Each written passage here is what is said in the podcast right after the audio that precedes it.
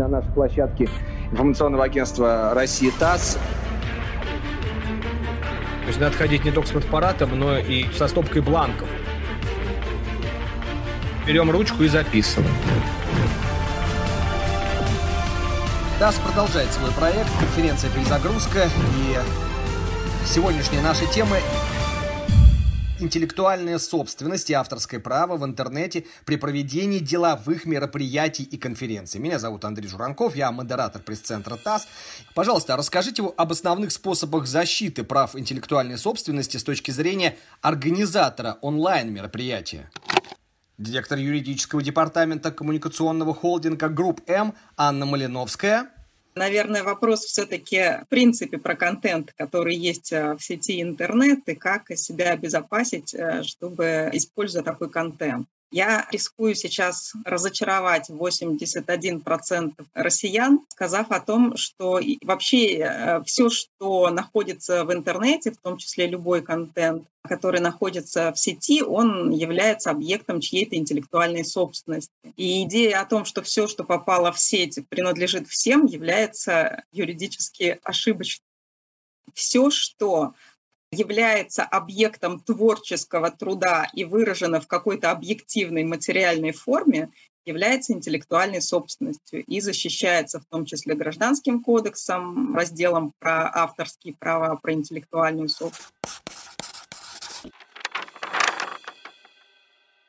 Есть три случая, когда угу. контент, в том числе взятый из сети, можно использовать свободно, то есть бесплатно. Такие случаи э, законом предусмотрены. Берем ручку и записываем. Да, первый, э, первый случай, о котором все обычно вспоминают, когда мы говорим об использовании картинок и фотографий из интернета, это называется так называемые royalty-free лицензии. То есть когда человек выкладывая что-то в сеть, сразу устанавливает, что вот эта картинка или вот этот объект может быть использован бесплатно. В том числе есть такие royalty-free лицензии у фотобанков, то есть определенную часть контента, который представляют собой актив фотобанка, они представляют э, право использовать всем на бесплатной основе. Однако здесь нужно помнить, здесь есть некий подвох, да, что, как правило, royalty-free лицензия – это бесплатная лицензия, но она не совсем свободная.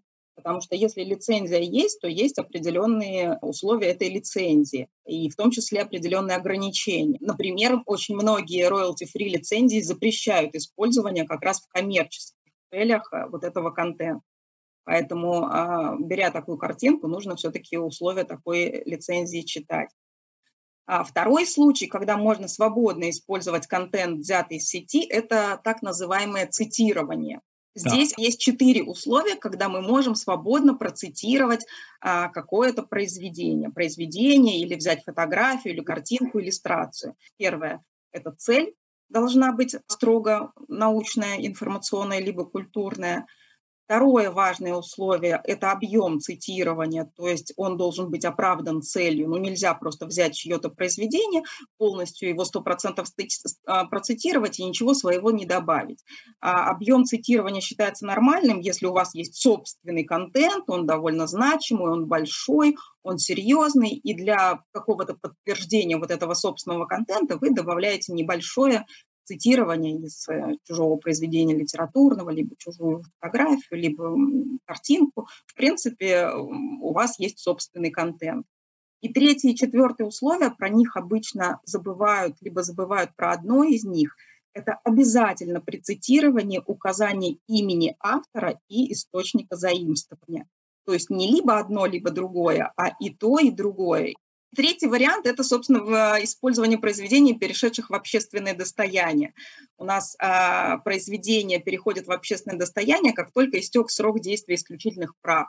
В России срок действия исключительных прав на произведения – это течение всей жизни автора и еще 70 лет после смерти автора.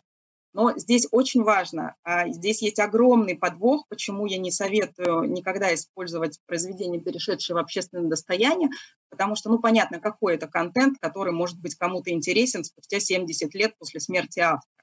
Очевидно, что речь идет о шедеврах, о шедеврах архитектуры, искусства, литературы.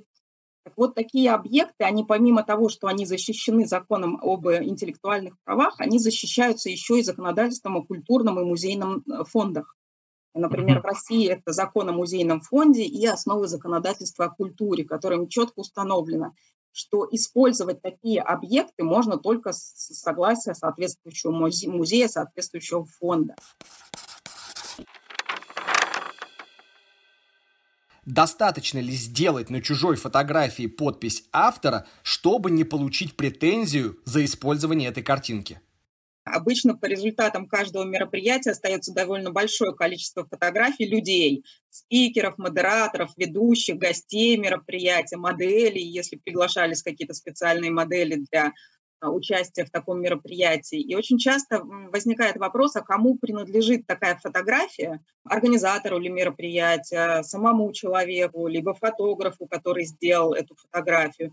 И может ли организатор потом по а, итогам проведения мероприятий свободно использовать такие фотографии людей, которые приняли участие в этом мероприятии? И здесь очень важный такой момент с фотографиями возникает, что, с одной стороны, фотография представляет собой объект интеллектуальной собственности, на который возникают права, соответствующие у автора, то есть у фотографа. С другой стороны, а, фотография представляет собой биометрические персональные данные человека, который изображен на этой фотографии.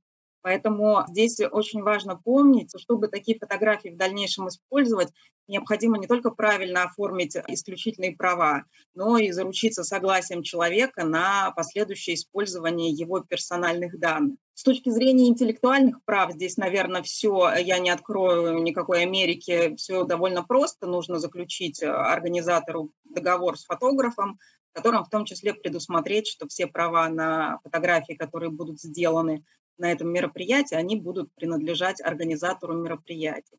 Что касается защиты персональных данных, здесь немножечко все сложнее. Есть статья 152.1 ГК, которая как раз посвящена охране изображений человека и которая предусматривает три случая, когда можно свободно использовать фотографии. Во-первых, если лицо, изображенное на фотографии, является какой-то публичной фигурой, известным политиком, актером, то есть а, интерес к такому лицу является общественно значимым. А второй случай как раз про нашу историю, он говорит о том, что можно свободно использовать фотографии, которые сделаны в каком-то месте свободного посещения или на публичном мероприятии. Но только в том случае, если изображение конкретного человека не является основным объектом фотографии. То есть это какие-то массовые планы, а, где конкретные люди не являются основным объектом. Ну и свободно можно также использовать фотографии людей, которые позировали за плат. Вот те самые модели, которые приглашаются для проведения каких-то мероприятий, которые получают за это деньги. А их фотографии можно свободно тоже использовать. То есть, предположим, ну сейчас мы все в онлайне, да, и э, наша аудитория, она может только сама себя сфотографировать, э, сделать селфи, выложить в чат, если она захочет. А да. вот если все сидят в зале, и фотограф снимает группа людей, но при этом вот ему понравилась девушка или очень внимательно слушающий мужчина такого профессорского вида, и он сделал портретные снимки людей в зале. Означает ли это, что эта девушка или этот профессор – могут подать в суд. Да, означает. Но здесь есть такой момент, вот тоже почему мы много говорили о том, что на организатора мероприятий ложится большая нагрузка, потому чтобы все заранее продумать. В общем-то, такое согласие можно сразу включать в договор, который заключается с участниками мероприятия, либо в договор, который заключается со спикером, что все фотографии, сделанные на таком мероприятии, они могут в последующем использоваться. Человек, который пришел на мероприятие и сделал на мероприятии фотографию, является автором этой фотографии. И интеллектуальные э, права на эту фотографию принадлежат, соответственно, человеку, который сделал фотографию.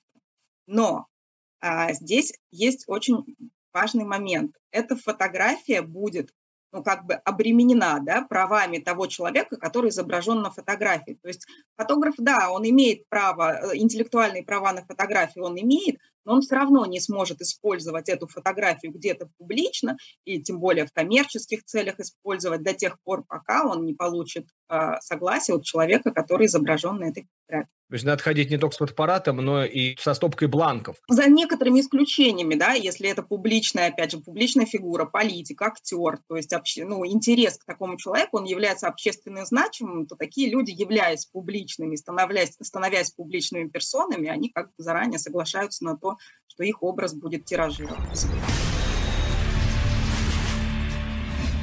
полная запись нашей конференции и пакет документов, необходимый для корректного юридического оформления вашего мероприятия, доступны по ссылке в описании данного конфкаста. Все документы подготовлены профессиональными юристами.